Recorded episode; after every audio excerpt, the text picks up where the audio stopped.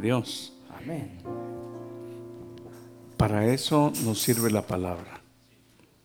Para que podamos estar listos, preparados para toda situación que tengamos que pasar.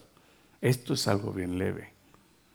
Me gustaría que se pusiera a pensar un poquito lo que le tocó pasar a la iglesia primitiva. Ellos tuvieron persecución por su misma nación, los judíos. Ellos tuvieron persecución también este, más adelante por el mismo gobierno romano, este, la iglesia ciertamente sufrió, sufrió la persecución. Lo que está pasando ahorita más que todo es una, una pequeña cosa que eh, tenemos que asimilar como iglesia y tenemos que superarlo. Y, y, en medio de esto tiene que mantenerse firme nuestra fe. Esa era la oración del siervo Pablo. Oro para que ustedes no se muevan. Oro para que ustedes permanezcan en esa fe. Entonces, fíjense que vuelvo y repito lo que el Señor este, dirigía a mi vida cuando comenzamos a hablar de estos temas. Le decía a ustedes, no le vamos a hablar de los jinetes ni de las trompetas, sino que vamos a hablar cómo es que Dios está viendo la iglesia, porque si hablamos de este tema, vamos a poder estar firmes, vamos a estar siempre con fe, con confianza, no porque se cierre eh, este edificio y tengamos que estar en nuestra casa, este se va a desmayar nuestra fe y vamos a volver atrás. No, es aquí donde tenemos que reflejar lo que hay en nuestro corazón. Es aquí donde tenemos que entender lo que la palabra dice, no desmayen, no se rindan, no, no se den por vencido. Entonces, alegres hermano porque este proceso lo que nos hace es más fuerte. Hemos hablado de algo, hermano, un carro del cual a usted le hablan que sube montaña, se mete al lodo, se mete a la nieve, se mete al agua. ¿Cómo es que uno logra comprobar que aquello es cierto? Hasta que se mete al agua, hasta que lo meten a la nieve. Entonces nuestra fe también es probada, así como el oro es probado en el fuego, también nuestra fe es probada. Algunos en este tiempo quizás volverán atrás otros, quizás lamentablemente, por no tener el discipulado, muchas veces comenzarán a oír diferentes informaciones, qué es lo que está pasando, qué es lo que sucede, y se aturdirán y lamentablemente se confundirán. Pero aquí es donde tenemos, dice la palabra, eso vamos a hablar hoy. Tenemos que estar, este, tenemos que estar sobrios, bien despiertos, conociendo los tiempos. Por allá nos dicen que ya es el Apocalipsis, pero yo vengo a la Biblia y nos enseña que aún no hemos entrado en los principios de dolores, apenas estamos tocando las ceñitas. ¿Sabe qué, hermano? Porque si estuviéramos entrando, Cristo está a la puerta. La Biblia nos enseña, hermano, Él está a la puerta. Y cuando dice que Él está a la puerta, nosotros tenemos que estar listos, como que Él está a punto de, de hacer el llamado inmediato a su iglesia pero tenemos que estar trabajando como que si Él tardara. Pero tenemos que estar listos, teniendo eso en mente, como que Él está a la puerta. Esta fue la razón de la misma enseñanza de la Pascua. La enseñanza de la Pascua se enseñó que se tenía que tomar como cuando usted va a salir. Se da cuenta que usted se baña, usted se, busca su ropa, así me dicen mis hijos a veces, este, papá, ¿dónde vas a ir? ¿Por qué? Porque te estás cambiando. No le digo, aquí estoy en la casa. Pero a veces se confunden ellos, ¿verdad? ¿Por qué? Porque regularmente nos bañamos, nos perfumamos y nos vestimos y, estamos listos para salir a algún lado. De esa forma tiene que estar la iglesia. Colosenses capítulo 3, verso 12 dice, vestidos como escogidos de Dios, sí, santos, amados, de entrañable misericordia nos tiene que encontrar vestidos el Señor así.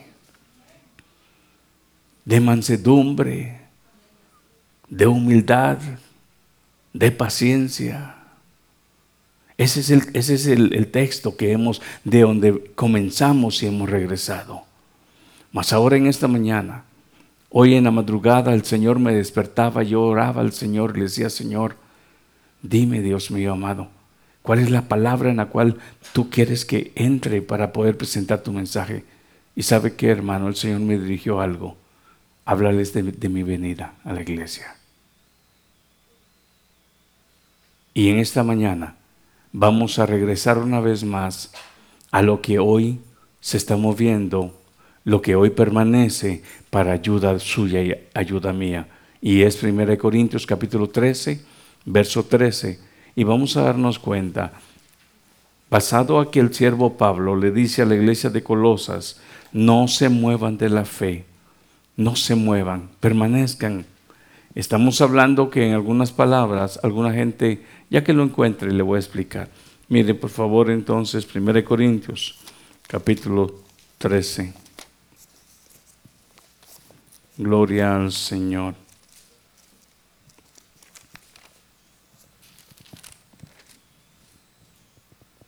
Bendecimos el nombre de Dios.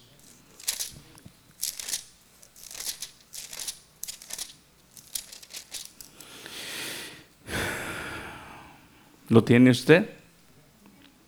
Ok, dice el capítulo 13 de 1 Corintios, verso 13. Y ahora permanecen, ¿qué dice? La fe, la esperanza y el amor. Estos tres, pero el mayor de ellos es el amor. Agradecemos a Dios por su palabra, ¿verdad? Padre, yo te doy gracias. Una vez más nos quieres alumbrar, nos quieres iluminar, nos quieres dar a conocer, Señor, cuál es la voz de tu Espíritu a la iglesia, hablándole. Yo te agradezco, bendigo tu nombre, Dios mío, y te doy gracias en esta mañana. Te suplico que tú abras los ojos de, tu de nuestro entendimiento, ábrelos Danos espíritu de sabiduría. Danos, Dios mío, amado Señor, ese conocimiento, esa sabiduría espiritual. ¿Para qué? Para que te podamos agradar a ti, Señor. Para que podamos andar como es digno. Para que podamos dar fruto en todo, en toda buena obra. Y para que podamos conocerte día con día, Señor. Danos esa iluminación. Danos ese entendimiento, Señor por tu Santo Espíritu. Amén.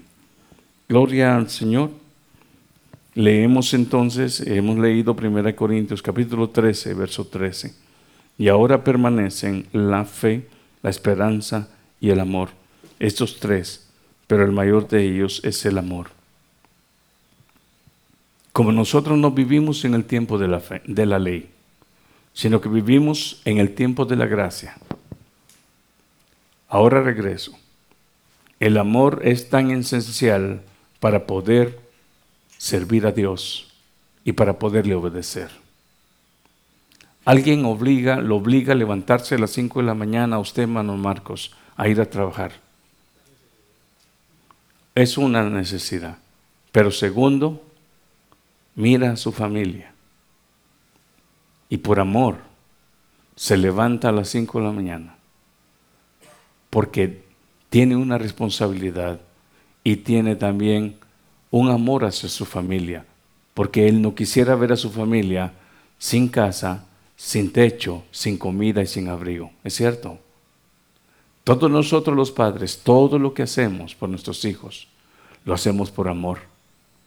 Tan esencial es el amor en el tiempo presente porque no hay una ley que nos diga, el hermano Andrés no está obedeciendo esta ley y hay que apedrearlo. No, pero a través del amor podemos nosotros hacer lo que en una oportunidad declaramos, cuando dábamos la enseñanza del dar, cada quien dé conforme ha propuesto en su corazón.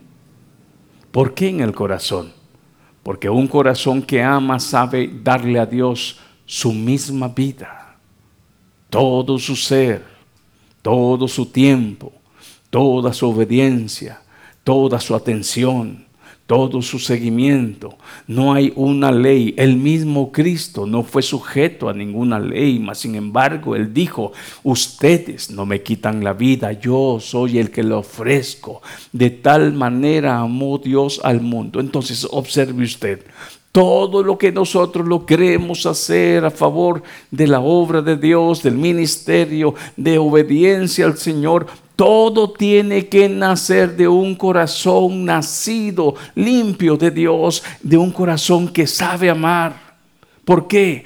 Porque todo lo que sale de un corazón que ama entonces es conocido de Dios que no se está haciendo por compromiso, no se está haciendo por vanagloria, no se está haciendo para que lo miren, no se está haciendo por, por el ojo humano, sino que todo lo que hagamos, sea de palabra o de hecho, le dice Pablo a los colosenses, háganlo en el nombre de Jesús, dando gracias al Padre.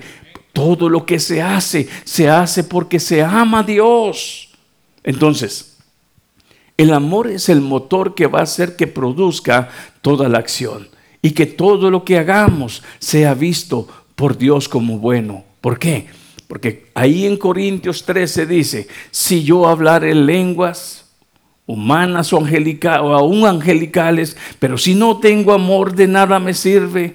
Si yo conociere todos los misterios, toda la sabiduría, pero no tengo amor, nada soy entonces nos damos cuenta que es tan necesario lo que dice el capítulo 13 y verso 13. Yo le puse en esta, en esta mañana el mismo tema que teníamos el viernes, pero ahora vamos a verlo como cosas esenciales para vivir, cosas esenciales para permanecer. Mire usted la fe, la esperanza y el amor como cosas, eh, si quiere escribirlo, cosas esenciales para permanecer y llegar hasta el fin. La Biblia dice en San Mateo 24, hermanos, la Biblia, y lo vamos a leer en, San Mateo 24, nos enseña y nos dice que solamente los que perseveren hasta el fin, estos serán salvos. Ahora, la pregunta es, ¿cómo vamos nosotros a permanecer fieles hasta el último momento? Hay tres cosas esenciales que señala aquí Corintios. La fe, la esperanza y el amor. Voy a hacerle una pregunta a usted para que usted tenga un poquito más claridad de lo que estamos hablando. ¿Cómo puede, escuche usted, cómo puede sobrevivir el humano? ¿Cuáles son las cosas esenciales que necesitamos tener diariamente en nuestra vida para poder subsistir? comida y agua. ¿Qué más? Si no tengo respiración, si no tengo agua, si no tengo comida. Hablemos de la respiración. ¿Cuánto puede vivir un humano sin el oxígeno? Si mucho, dos minutos, cinco, dijo. Esenciales. ¿Por qué los llevo a este momento? Porque de esa manera vamos a comenzar a ver ahora lo esencial. Ahora vamos a comprender el por qué el siervo Pablo oraba para que aquella iglesia no se moviera de su fe, para que aquella iglesia no se moviera de la esperanza que tenía. Oía cantar la alabanza esta de mis hermanos. Cuando pienso lo mucho que hizo por mí, cuando pienso el día que me liberó, puedo cantar, cantar. ¿Sabe qué? Ese gozo lo tenemos que mantener siempre. Del día que Él nos liberó. Pero después de pensar ese momento y mantenerlo siempre, siempre en nuestra vida, si nosotros pensáramos así, nosotros mantuviéramos una, una confianza, una alabanza en nuestro corazón siempre. Pero después de ese momento, de ese encuentro con el Señor, ahora tengo que pensar, escuche usted bien, estoy pensando en el día que Él me rescató, ahora tengo que pensar cómo vivir como un rescatado que está agradando a Dios. Y para poder vivir como un rescatado que ha sido rescatado del, ¿de dónde? Del reino de las tinieblas y trasladado al reino de su Hijo. Ahora en Cristo las cosas son nuevas. Ahora mi vida nueva en Cristo, a través de la Escritura, me enseña cómo vivir, como hablaba Colosenses 1.10, cómo es la forma de poder vivir para agradar al Señor en todo. ¿Cómo es que ahora puedo, como dice el verso 10, poder ahora caminar como es digno en el Señor? Ahora, observe usted algo. Para poder caminar como es digno en el Señor, hay tres cosas bien esenciales. En esta, en, esta, en esta dispensación de la gracia en que vivimos. No hay una ley donde a usted, hermano, si no respeta a su padre o a su madre, lo van a apedrear. No, pero sí ahora los que amamos al Señor a través del discipulado, a través de la enseñanza, podemos obedecer a Dios por ese amor y esa gratitud que ahora tenemos. Y eso produce también la misma sabiduría, la misma inteligencia espiritual, produce lo que dice Proverbios 1.7, ese temor reverente a nuestro Dios. No miedo, ¿Obedezco a Dios por miedo? No, no. Eso estaría, hermanos, eh, haciendo un modelo contrario a lo que si en nosotros los padres no, no, debe, no debe de ser así, mucho menos en la calidad de relación que hay entre el Padre de misericordia. Nosotros somos hombres, padres, somos malos. Eso es lo que dijo Jesús, el Señor. Pero nuestro Padre Celestial, Él es perfecto. Nosotros los padres tenemos errores, Él no tiene errores. Entonces, si Él no tiene errores, nosotros no podríamos decir, yo voy a la iglesia, yo sirvo, yo camino en el camino del Señor porque tengo miedo que Él me vaya a mandar al infierno. No podemos, un hijo no puede tener miedo de su padre en lo terrenal. Lo debe de respetar, pero no por miedo, sino porque entiende que Él es su padre y que Él tiene autoridad sobre su vida. Ahora lo mismo, hermanos, nosotros como hijos de Dios, no podemos decir voy a servir, voy a obedecer porque tengo miedo, no, pero sí puede existir un temor reverente, una reverencia de respeto a quien ahora conocemos. Primero, es nuestro creador. Segundo, Él es la imagen del Dios invisible, el primogénito de toda creación. Tercero, Él es el creador de todas las cosas juntamente con el Padre. Colosenses 1, 16 y 17. Tronos, sean visibles o invisibles, y, y Él es la cabeza de todo. Ahora, Cristo dijo, toda potestad me ha sido dada en los cielos y en la tierra.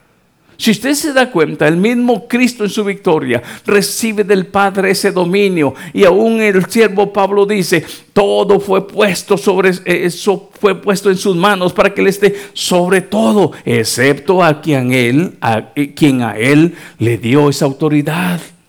Y a eso se refieren al Padre.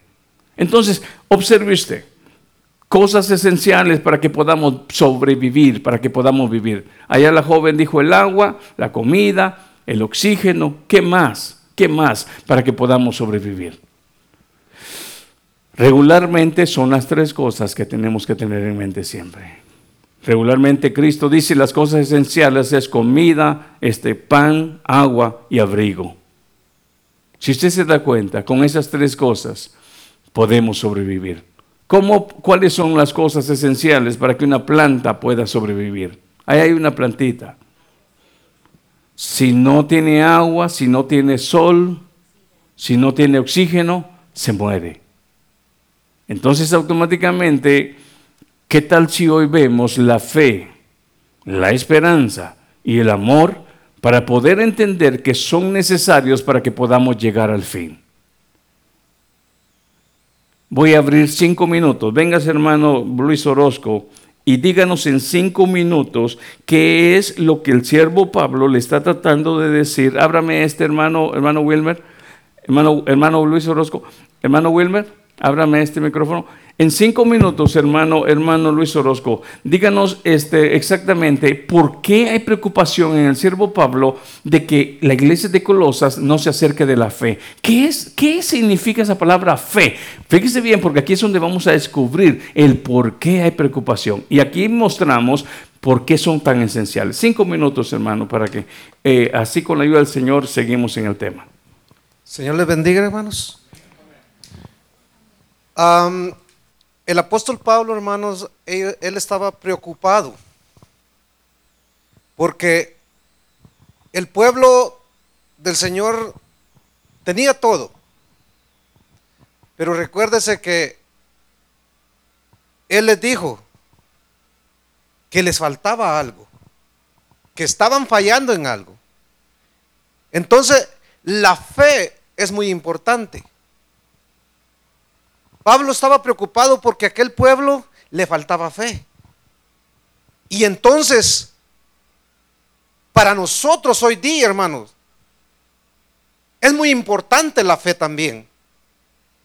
En aquel tiempo, Pablo estaba, estaba diciéndole al pueblo que, que necesitaban la fe. Nosotros en este tiempo también, hermanos, necesitamos mucha fe. ¿Usted cree que si el pueblo tuviera fe, no hubieran más acá? No, pero como tenemos ese temor, nos falta esa fe de que si venimos a la casa del Señor, el Señor nos va a guardar, nos va a cuidar, nos va a librar. Y muchas veces decimos, no, yo creo que mi fe me alcanza para todo lo que yo necesito. ¿Mm? ¿Cree usted eso?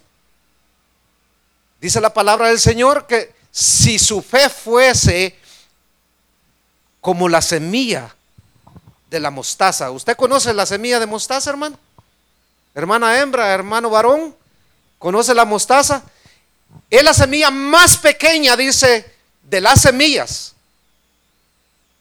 Le dijéramos a ese monte, muévete. Pero muchas veces, hermano, mejor llamamos al pastor, aunque gloria al Señor por él.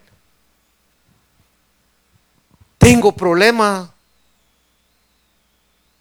pero no voy al Señor. No doblo mis rodillas. Mi fe no me alcanza. Y por eso el apóstol Pablo nos insta a usted hoy en día y a mí que pidamos, dice, si su fe no le alcanza, dígale al Señor, Señor, por favor, dame esa fe que necesito para que yo pueda creer que tú me vas a librar.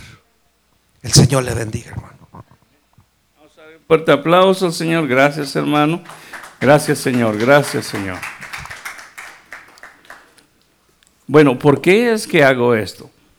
Aunque usted no pueda asistir al día de servicio, hay una gran razón por la cual transmitimos los mensajes a través del YouTube, para que usted le dé seguimiento.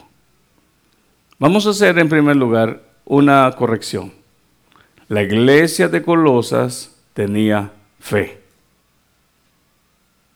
Capítulo 1, verso 4 dice, Hemos oído de su fe y de su amor en la hermandad.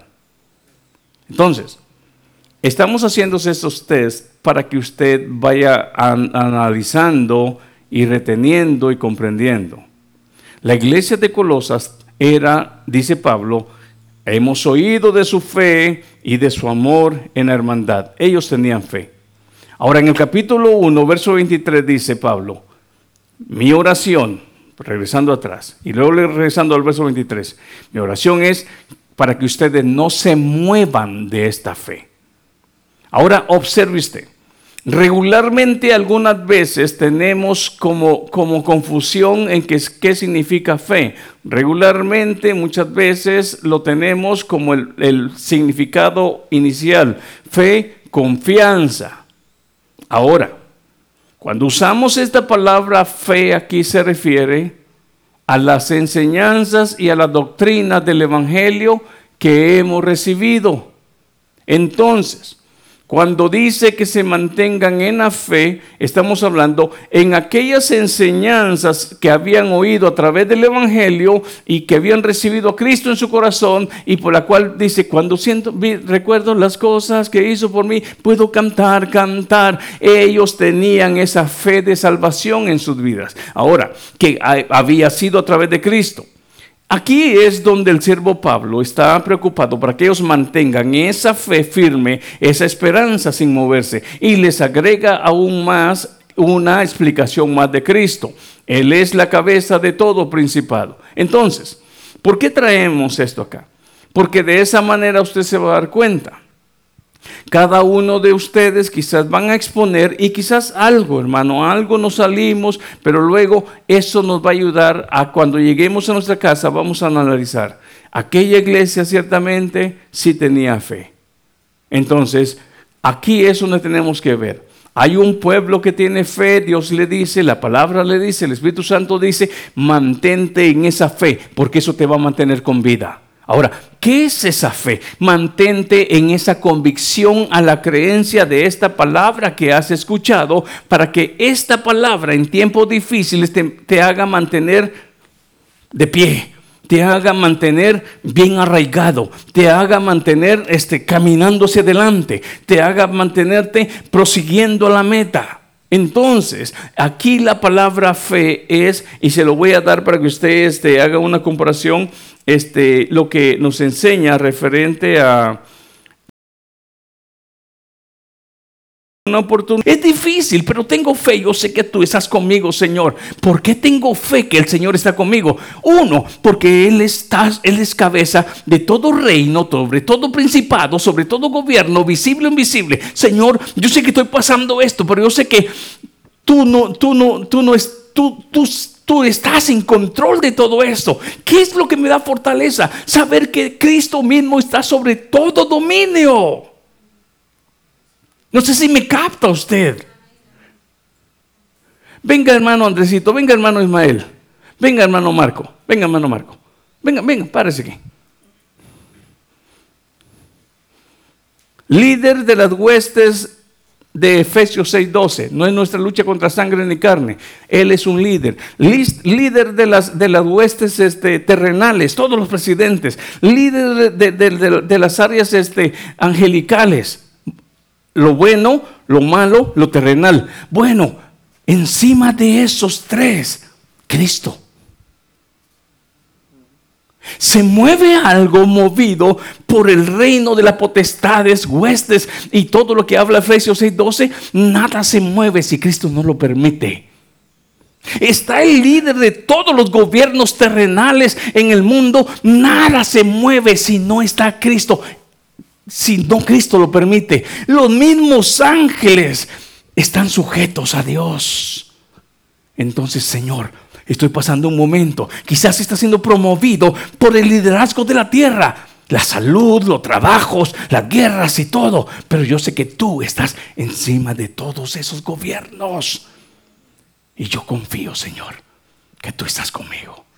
Y que lo que estoy pasando, tú no lo pasas desapercibido. Tú tienes el control. Eso no da fe. Pero si yo desconociera que Cristo está sobre toda potestad, sobre todo gobierno humano y sobre aún todo gobierno angelical, todo ello está sujeto, lo visible terrenal como lo invisible del lado de las tinieblas, como el lado bueno de los ángeles de Dios que tiene para, para como mensajeros y servidores. Todo ello está bajo la potestad de Cristo. Entonces, ¿Por qué es que tenemos miedo algunas veces? Porque se nos olvida y pensamos en un Cristo más chiquito. Falta de conocimiento. El mismo Satanás, las mismas huestes, los mismos espíritus, los mismos gobernantes, todos ellos no se mueven. Si Cristo dice, aquí no pasas, aquí no pasa. Si se da cuenta entonces. Gracias, hermanos.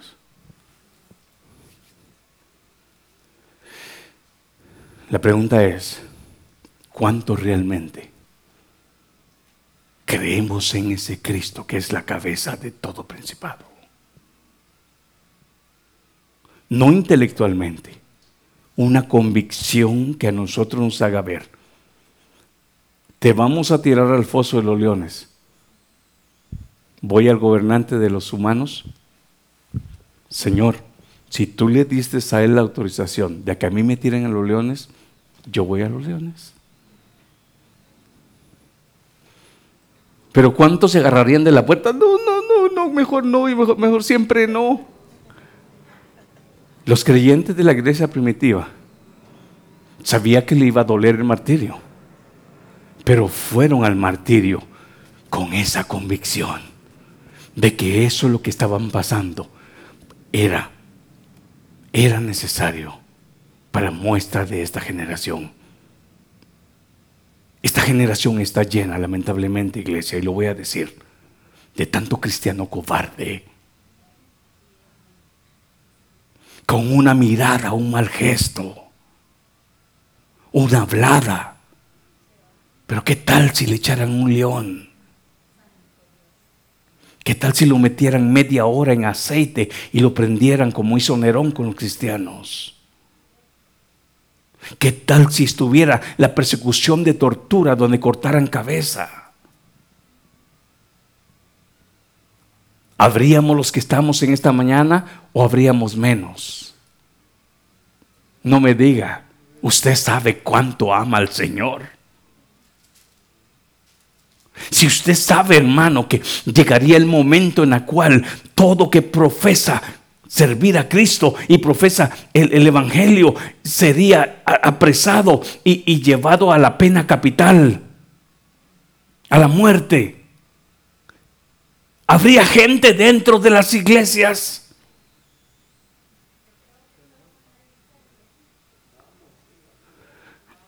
Quizás estos lugares quedarían vacíos.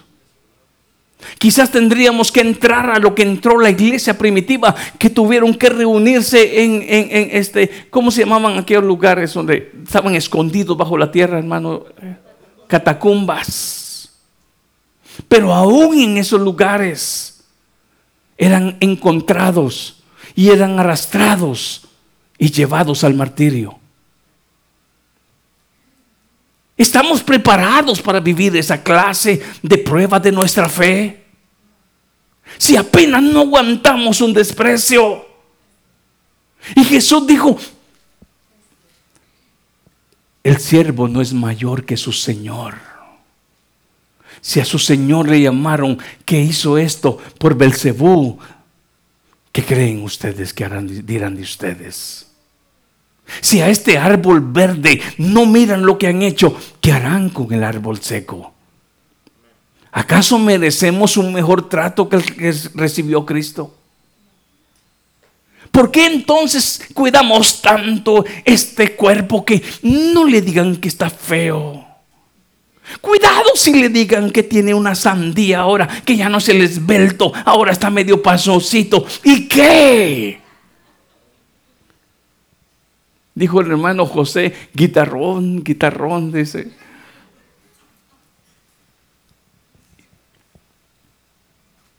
¿Acaso, dice Pablo, acaso no querés vivir el oprobio?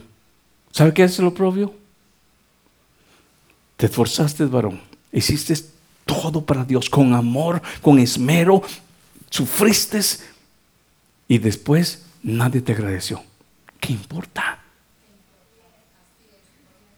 Media vez la recompensa de allá. Media vez la recompensa de allá. Porque de, qué me sirve, de qué le sirve a usted, hermano Andrés, este, hermano, tú hiciste esto, amén. Y se puede hacer, se puede honrar, hermano. Muchas gracias a ustedes. De hecho, les digo gracias porque por su fidelidad y por lo que el Señor ha puesto en su corazón, este ministerio sigue de pie. Ustedes nunca han oído, hermano, de los años que ustedes tienen acá, ni ustedes. Hermano, estamos cortos, no tenemos para pagar la renta. Bendito sea Dios, ¿verdad, hermano Luis? Bendito sea Dios, hermano este, Wilmer. Dios ha proveído para el sostén de la iglesia. ¿Pero por qué? Porque Dios ha puesto en sus corazones ese amor para poder ser el apoyo. Eso se puede hacer. Pero ¿sabe qué, hermano? Ninguno de ustedes anda pronunciando y promulgando, ah, es que esa iglesia está abierta porque si no fuera porque yo doy. Ninguno de ustedes lo ha hecho. Pero sabe que hay alguien que lo sabe. Y Él es el que abre puertas. Él es el que abre puertas. Él es el que derrama bendiciones. Ahí es donde se cumple lo que dice Malaquías. Pruébame en esto. Y te darás cuenta que yo también respondo. Tu fidelidad. Yo respondo a tu fidelidad. Yo respondo a tu honra. ¿Y sabe qué, hermano?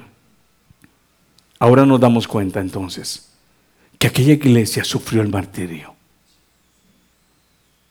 Volvamos entonces, porque es tan necesaria la fe. A ellos los mantuvo la fe. Los dientes de los leones, el aceite, el fuego, ellos sabían que serían, cuando me recuerdo que vi una película de los mártires, el niño llora y el papá le dice, esto durará poco, hijo. esto durará poquito. ¿Y sabe por qué? Porque sabía que entre la línea de la vida y la muerte esperaban su corona de victoria. Le pregunto a usted en esta mañana, ¿alguien ha logrado un cinturón sin haber pasado por obstáculos de otros contrincantes en el box? ¿Alguien ha recibido un cinturón a menos que lo vaya a comprar la pulga, hermano? Pero si hablamos de un deportista en la línea, nadie obtiene una corona, nadie obtiene un cinturón sin antes haya llevado a cabo una lucha continua, perseverante en la vida.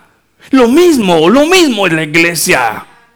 ¿O cree usted, hermanos, aleluya, que es color de rosa? Yo me voy a Leitajo. Ustedes hagan servicio si quieren. Yo no tengo ganas de estar en el servicio. Y cuando quiera regreso. Vivir esa vida, eso no es perseverar. Y eso es descuidar. Eso es descuidar. Vivir como es digno al Señor. Eso es como tirar una moneda al, al aire. ¿Será o no será? Mas sin embargo, una persona ocupada en la fe, una persona ocupada en esa esperanza, una persona llena de ese amor día con día, aunque vengan momentos difíciles, por ese amor que le tiene al Señor y por ese amor obedece, y por esa esperanza permanece y por esa fe se fortalece. ¿Por qué? Porque no camina por lo que mira acá, camina por lo que mira allá por fe a lo que se espera. Y cuando yo puedo luchar hoy y puedo pasar todo lo que tenga que pasar hoy, no es, no me voy a detener porque estoy viendo el premio. Estoy viendo el galardón, estoy viendo la corona. ¿Y cuál es la corona? Una vida eterna con Dios.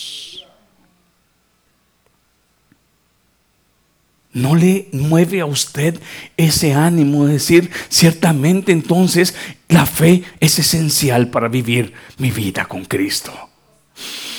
Es mi oxígeno es mi oxígeno. Yo no puedo vivir si no hay una palabra día con día que a mí me motive, me llene. Esa es la razón por la cual insistimos. Abra la escritura, doble rodillas, vaya a la palabra, nútrase porque no solamente de hamburguesa vive el hombre, sino que también de tacos.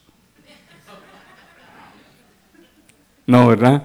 Sino que de toda palabra que sale de la boca de Dios. Entonces, si yo no estoy comiendo palabra día con día, ¿se fortalece mi vida?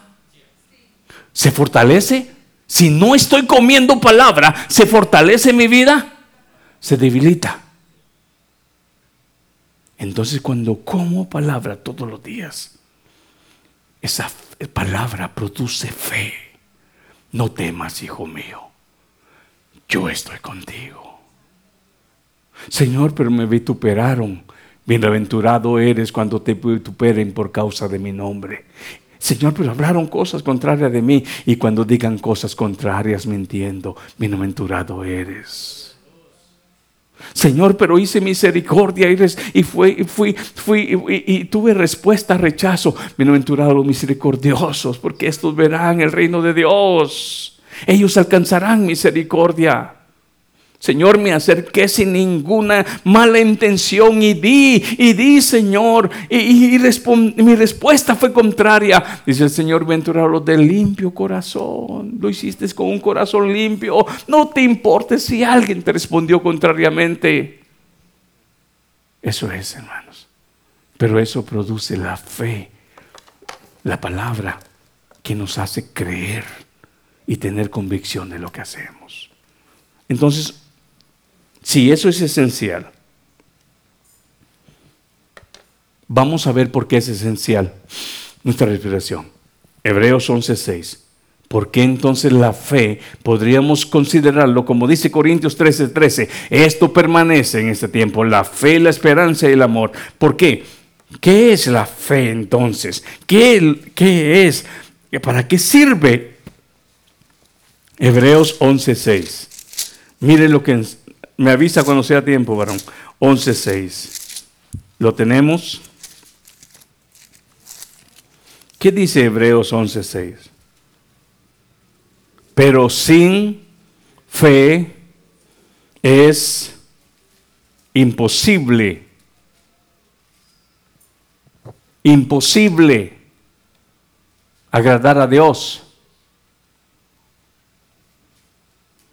Y le voy a poner el primer ejemplo porque es imposible y quiero que usted se dé cuenta acá el seguimiento de esto. Porque es necesario que el que se acerca a Dios crea que le hay y que es galardonador de los que le buscan.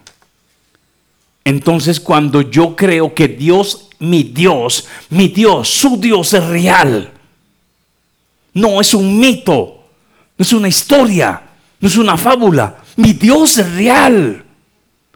Cuando yo creo realmente que mi Dios es real y que mi Dios es santo y que Él dice, sed santos porque yo soy santo, si yo le creo por amor y porque tengo reverencia y porque creo que es cierto, yo voy a obedecer a mi Dios en día con día, despojarme de aquello que me hace ver sucio. En primer lugar, tengo que entender que Dios existe. Eso fue lo que hicieron ver a los colosenses. Dios es real. Y Jesucristo es la imagen del Dios del cual Juan dice, a Dios nadie lo vio jamás, pero su Hijo le ha dado a conocer. Los atributos del Padre son los que Cristo vino a mostrar. Su misericordia, su amor, su gracia, su bondad, su benignidad, su mansedumbre, su paciencia. Podemos darnos cuenta entonces como la santidad de Cristo refleja, hermanos, la santidad del Padre, el justo, el Cordero sin mancha, que quita el pecado del mundo. Aquí es donde nos damos cuenta entonces que por la fe es nuestro oxígeno. Sin ella nadie puede agradar a Dios. ¿Por qué? Porque ahora estamos hablando de algo. Dios existe y Él ha dado a conocer su voluntad. Entonces cuando Él da a conocer su voluntad de lo que hablábamos el viernes, que es, como dice Deuteronomio 29, 29, lo secreto de Dios y lo revelado que da Dios. Dios ha dado a revelarnos a nosotros cuál es su voluntad. Y lo leímos, lo leímos, lo leímos en Oseas. Esto es lo que yo quiero esto es lo que quiero que ustedes sepan. A los que me conocen, esto es lo que yo quiero que hagan. Entonces, nuestra creencia es la aceptación de esa palabra de Dios diciendo, es esto, yo no quiero, yo no quiero sacrificio, lo que quiero es misericordia. No porque el sacrificio fuera bueno, fuera malo, perdón, sino que él quería que en el corazón hubiera sinceridad en el hombre para que cuando se presentara la ofrenda, tanto la ofrenda como, como lo interior del hombre estuviera, estuviera en armonía. Y pusimos como ejemplo el viernes, de qué le serviría a una mujer que su esposo la trate mal todo el día y al final del día le lleve unas rosas. ¿Concuerda? A menos de que llegue arrepentido y no lo haga más. Eh, escuche bien, a menos de que llegue arrepentido de corazón, ¿sabes qué? Perdóname, sé que te traté mal durante este día, pero desde hoy te prometo no volverte a tratar así, me equivoqué y, y te traigo unas flores, porque no encontré otras flores. Así decía la canción, ¿verdad? ¿O de qué le sirve a una mujer que la abusen, la maltraten, la hagan de menos? ¿O es más, de qué le sirve a una mujer un palacio y que la traten como basura?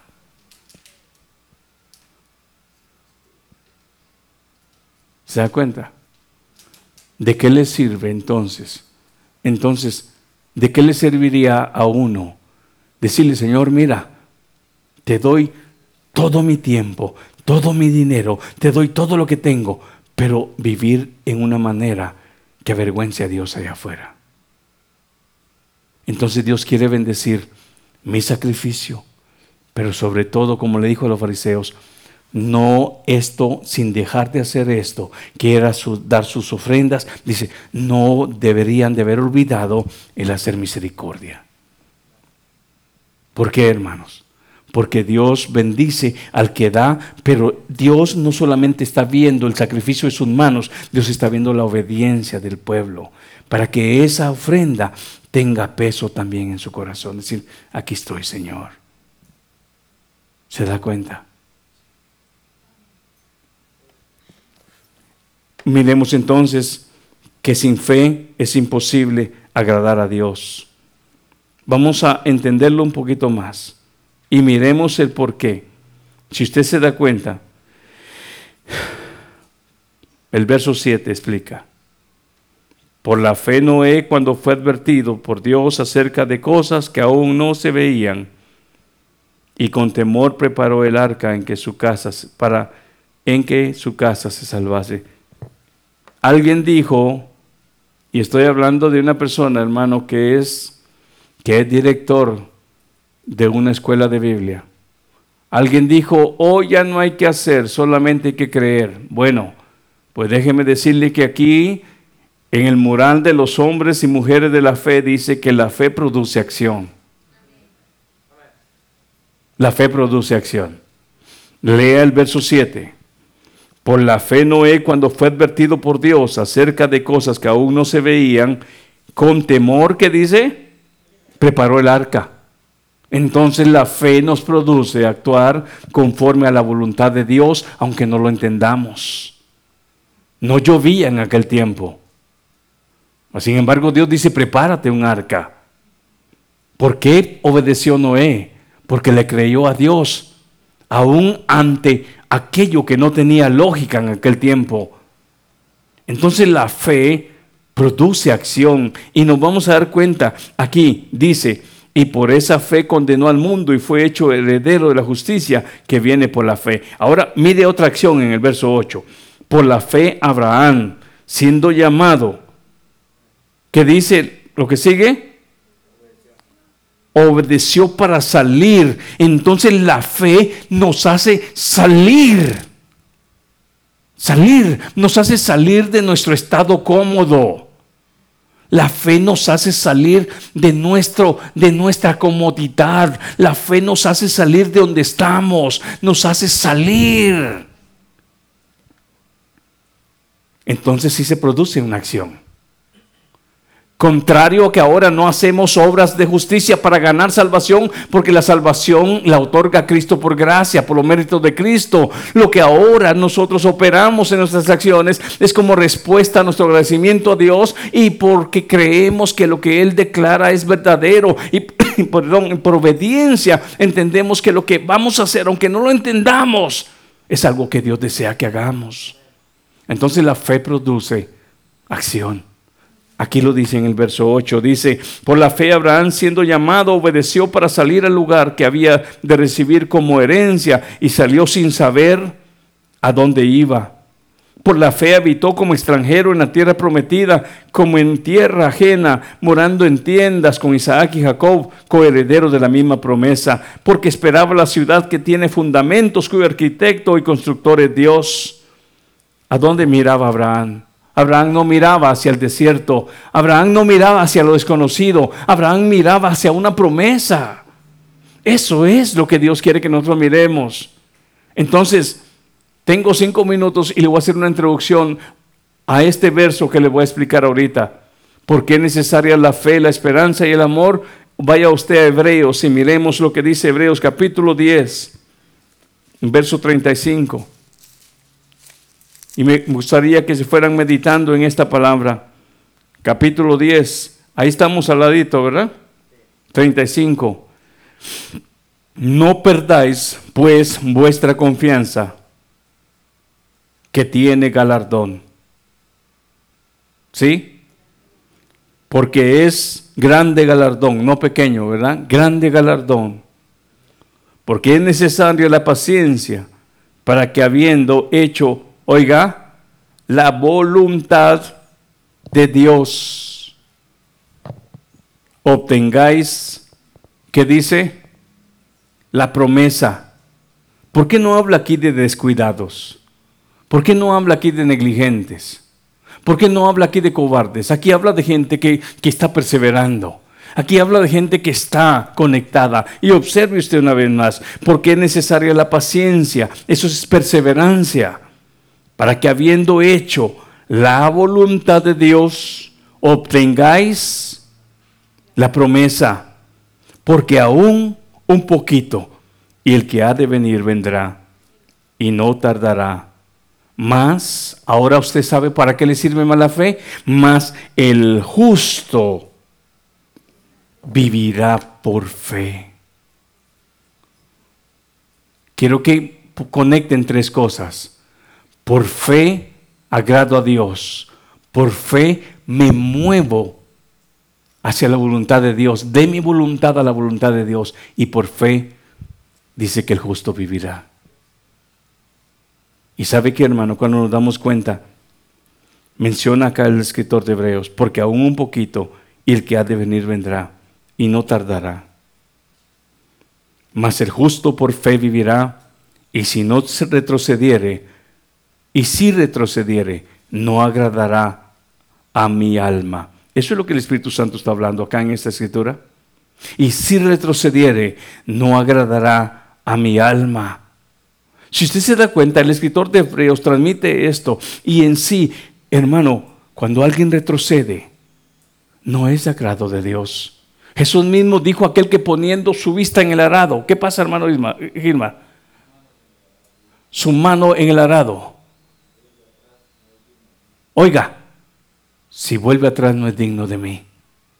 Ahora, si revelamos ese verso con este, el escritor de Hebreos dice una vez más, porque os es necesario, el verso 36, la paciencia para que habiendo hecho la voluntad de Dios, no la nuestra, hermanos, no la nuestra. La voluntad de Dios, la voluntad de Dios, obtengáis la promesa porque aún un poquito el que ha de venir vendrá y no tardará, mas el justo vivirá por fe. Usted dirá hoy, Señor, yo me mantengo vivo gracias a, que confío en tu palabra. Creo que tu palabra es verdad. Y dice el siguiente, y si retrocediere no agradará a mi alma. Y mire lo que sea al verso 39, pero nosotros no somos de los que retroceden para perdición. Oiga, ¿a dónde se regresa?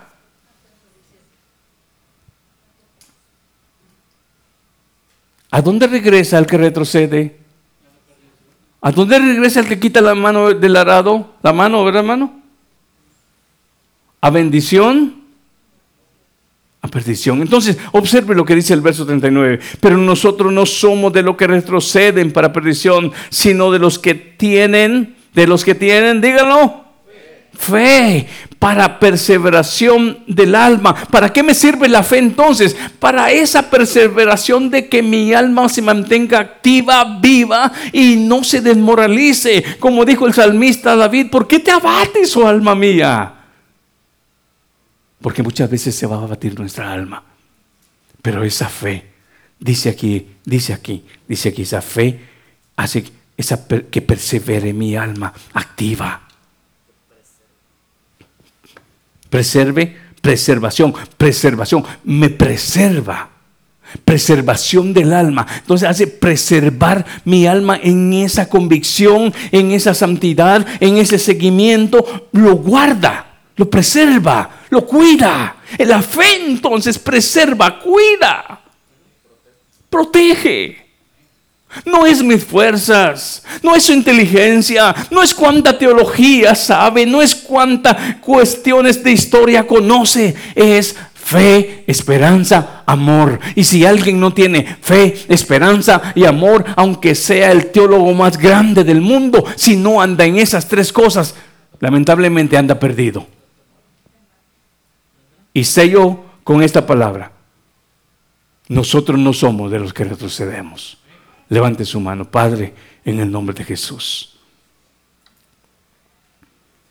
La familia de mi hermano Ismael no son de los que retroceden.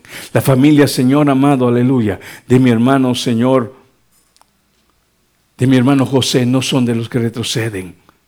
Dígaselo al Señor. La familia, Señor, hermano, aleluya. De mi hermano Marcos, no son de los que retroceden. La familia, hermano Gilmar, no son de los que retroceden. Dígale ahí donde está en su lugar. Yo no soy de los que retroceden. Porque los que retroceden, retroceden para perdición. Yo quiero, Señor, vivir en esa fe. Yo quiero permanecer en esa fe. Yo quiero, Señor, que preserves mi alma en esa victoria, en esa palabra. Padre, en el nombre de Jesús. Nos retiramos de este lugar, mas no de tu presencia. Te suplico que esta palabra vaya traído, Dios mío amado, un, un alimento al alma, porque de esto vive el hombre, de toda palabra que sale de ti, Señor. En el nombre de Jesús, amén y amén. Dios me los bendiga, hermanos. Bendiciones a todos.